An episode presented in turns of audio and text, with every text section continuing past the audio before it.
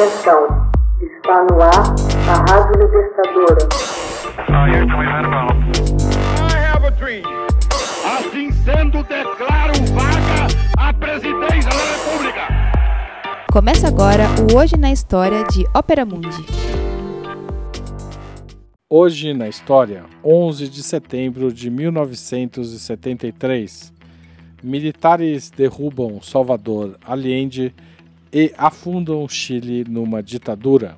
O golpe de Estado no Chile, em 11 de setembro de 1973, foi uma ação militar levada a cabo pelas Forças Armadas e pelos Carabineiros para derrocar o presidente socialista Salvador Allende e o governo esquerdista da Unidade Popular. Ele foi precedido por um período de alta polarização política e convulsão econômica e social. Os militares contaram com o apoio da direita política e de um amplo setor do Partido Democrata Cristão.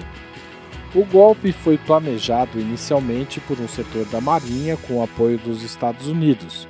Posteriormente a ela, se juntaram generais do alto comando das Forças Armadas e dos Carabineiros. O comandante em chefe do Exército, Augusto Pinochet, assumiu o comando. Houve também forte influência do exterior, em que se destacaram o presidente norte-americano Richard Nixon, o chefe do Conselho de Segurança Nacional Henry Kissinger, o vice-presidente Gerald Ford e a CIA, a Central de Inteligência norte-americana. A intervenção estrangeira se dava num contexto mundial em que os Estados Unidos consideravam prioritário impedir o avanço do marxismo e do socialismo na América Latina. Nixon, tão logo assumiu, ordenou que a CIA interviesse no Chile. Uma série de documentos desclassificados da Casa Branca divulgados e publicados em 2009, revelaram que Nixon ofereceu vantagens ao ditador brasileiro, o general Emílio Garrastazu Médici, no encontro na Casa Branca em 9 de dezembro de 1971. Médici deveria influenciar as Forças Armadas chilenas com o fim de derrubar Allende. O presidente brasileiro respondeu, aspas, Deixo claro que o Brasil está trabalhando com esse objetivo. Fecha aspas. Foi em Valparaíso onde os oficiais comprometidos com a conspiração se reuniram em segredo com um oficial dos marines estadunidenses, o tenente-coronel Patrick Ryan, do Escritório de Inteligência Naval as reuniões dos conspiradores com o pessoal diplomático e naval se tornaram frequentes. Em 15 de setembro de 1970, durante uma reunião na Casa Branca com a presença de Kissinger, o presidente Nixon instruiu o diretor da CIA, Richard Helms, dizendo que a eleição de Allende era inaceitável e ordenando a agência a atuar segundo sua conhecida frase: abre aspas, faremos a economia do Chile berrar por socorro, fecha aspas. A CIA lançou uma campanha maciça de operações encobertas, primeiro para impedir que Allende assumisse o governo, e quando essa estratégia fracassou, procurou minar sua credibilidade. Nossa principal preocupação no Chile é a possibilidade de que Allende se consolide que sua imagem ante o mundo seja seu êxito, disse Richard Nixon ante o Conselho de Segurança Nacional em 6 de novembro de 1970, dois dias depois da posse de Allende. Obedecendo ao ditame, o governo dos Estados Unidos estrangulou a economia do Chile, promovendo atos como a greve dos caminhoneiros, que paralisou o abastecimento de gêneros e o sistema de transportes chileno. Para evitar a chegada de Allende à presidência, membros da organização de ultradireita Pátria e Liberdade planejaram sequestrar o general René Schneider com o objetivo de provocar a intervenção das Forças Armadas. Em 19 de outubro de 1970, um grupo de homens armados de granadas de gás lacrimogêneo tentou sequestrar o general, mas fracassou.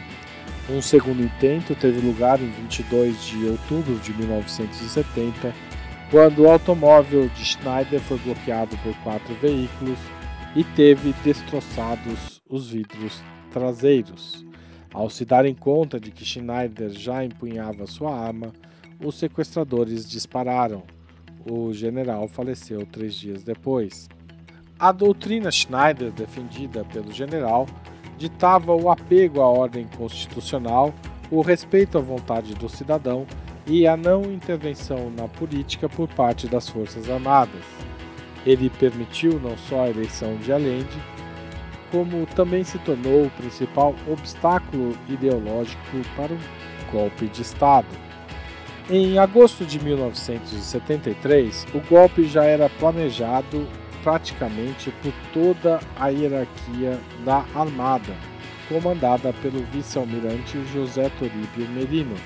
Algo similar sucedia na aeronáutica. Ao ser demitido por Allende, o comandante brigadeiro César Ruiz, que assumira o Ministério de Obras Públicas e Transporte, foi substituído pelo brigadeiro Gustavo Leite, o exército estava dividido, porém a balança pendia cada vez mais a favor do golpe.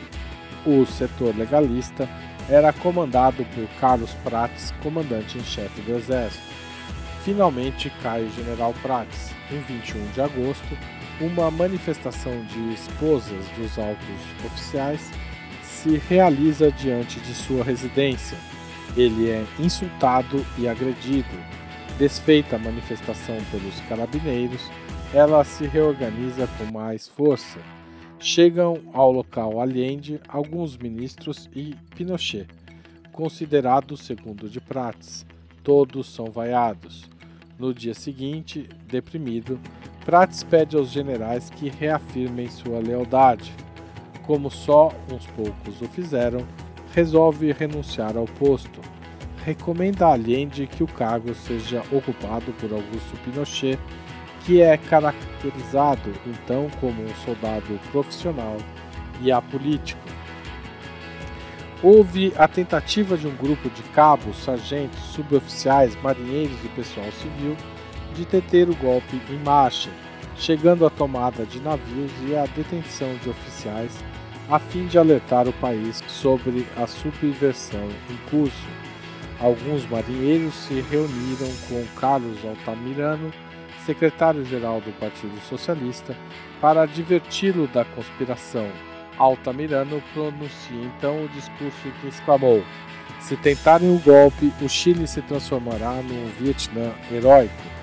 As forças armadas estavam preparadas para a sublevação. O problema era o general Prates, que mantinha sua lealdade ao presidente e tinha a guarnição de Santiago e o comando dos institutos militares em mãos de gente próxima. Não se sabia se Pinochet apoiaria ou não o golpe. Na sexta-feira, 7 de setembro, os generais fixam o dia D para 11 de setembro, terça-feira.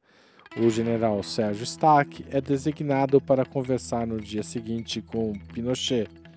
Explica-lhe a situação e diz que vai haver um golpe com ou sem seu apoio. Ao que Pinochet responde: Eu não sou marxista, meta. O gesto é interpretado como um apoio ao golpe, mas ainda não estava claro. No domingo pela manhã, Allende se reuniu com o comandante em chefe e outros generais. Explicou que pretendia anunciar um plebiscito. À tarde, Leite visita Pinochet que ainda vacilava. Em 10 de setembro, às 16 horas, zarpa a esquadra, tal como previsto, já que deveria participar das manobras navais unidas, enquanto o exército se aquartela sem o conhecimento do ministro da Defesa, Orlando Letelier. Na madrugada de 11 de setembro, a esquadra reaparece em Valparaíso e as forças armadas tomam a cidade. O prefeito Luiz Gutierrez liga para o general Jorge Urrutia, subcomandante dos carabineiros, que telefona imediatamente para o presidente. além de se encontrava em sua avenida de Tomás Moro, e pede para localizar Pinochet e em vão. São organizadas redes de comunicações entre os ramos das Forças Armadas, em especial com Leite e com Patrício Carvajal, que, do Ministério da Defesa, coordenaria o golpe. Sepúlveda, diretor-geral dos Carabineiros, chega a La Moneda, a sede da presidência chilena, e assegura que suas tropas continuarão fiéis ao governo, ignorando que a instituição já estava controlada pelos generais César Mendoza e Arturo Giovanni. Às 8h42, a cadeia democrática emite a primeira proclamação. Allende deve entregar imediatamente seu cargo à junta de governo, integrada pelos chefes supremos das Forças Armadas, Pinochet, Leite, Merino e Mendoza. É dado ao presidente um ultimato. Se La Moneda não for desalojada até às 11 horas, o palácio será atacado por terra e por ar. Os militares fazem contato com o palácio presidencial e propõem tirar Allende do país, porém recebem uma resposta altiva. Allende não se renderia. Pinochet entra em contato com Carvajal, que lhe informa da decisão do presidente. Às 9h55, os tanques do general Palácio ingressam no perímetro de La Moneda franco-atiradores postados nos altos dos edifícios vizinhos tratam de repeli-los. Em meio ao tiroteio, o palácio presidencial ainda não estava sendo diretamente atacado, porém, às 11 horas, foi bombardeado. Hoje na história, texto original de Max Altman, locução Haroldo Cerávulo, gravação Michele Coelho, edição Laila Manoeli. Você já fez uma assinatura solidária de Opera Mundi? Com 60 centavos por dia, você ajuda a manter a imprensa independente e combativa. Acesse www.operamundi.com.br/apoio.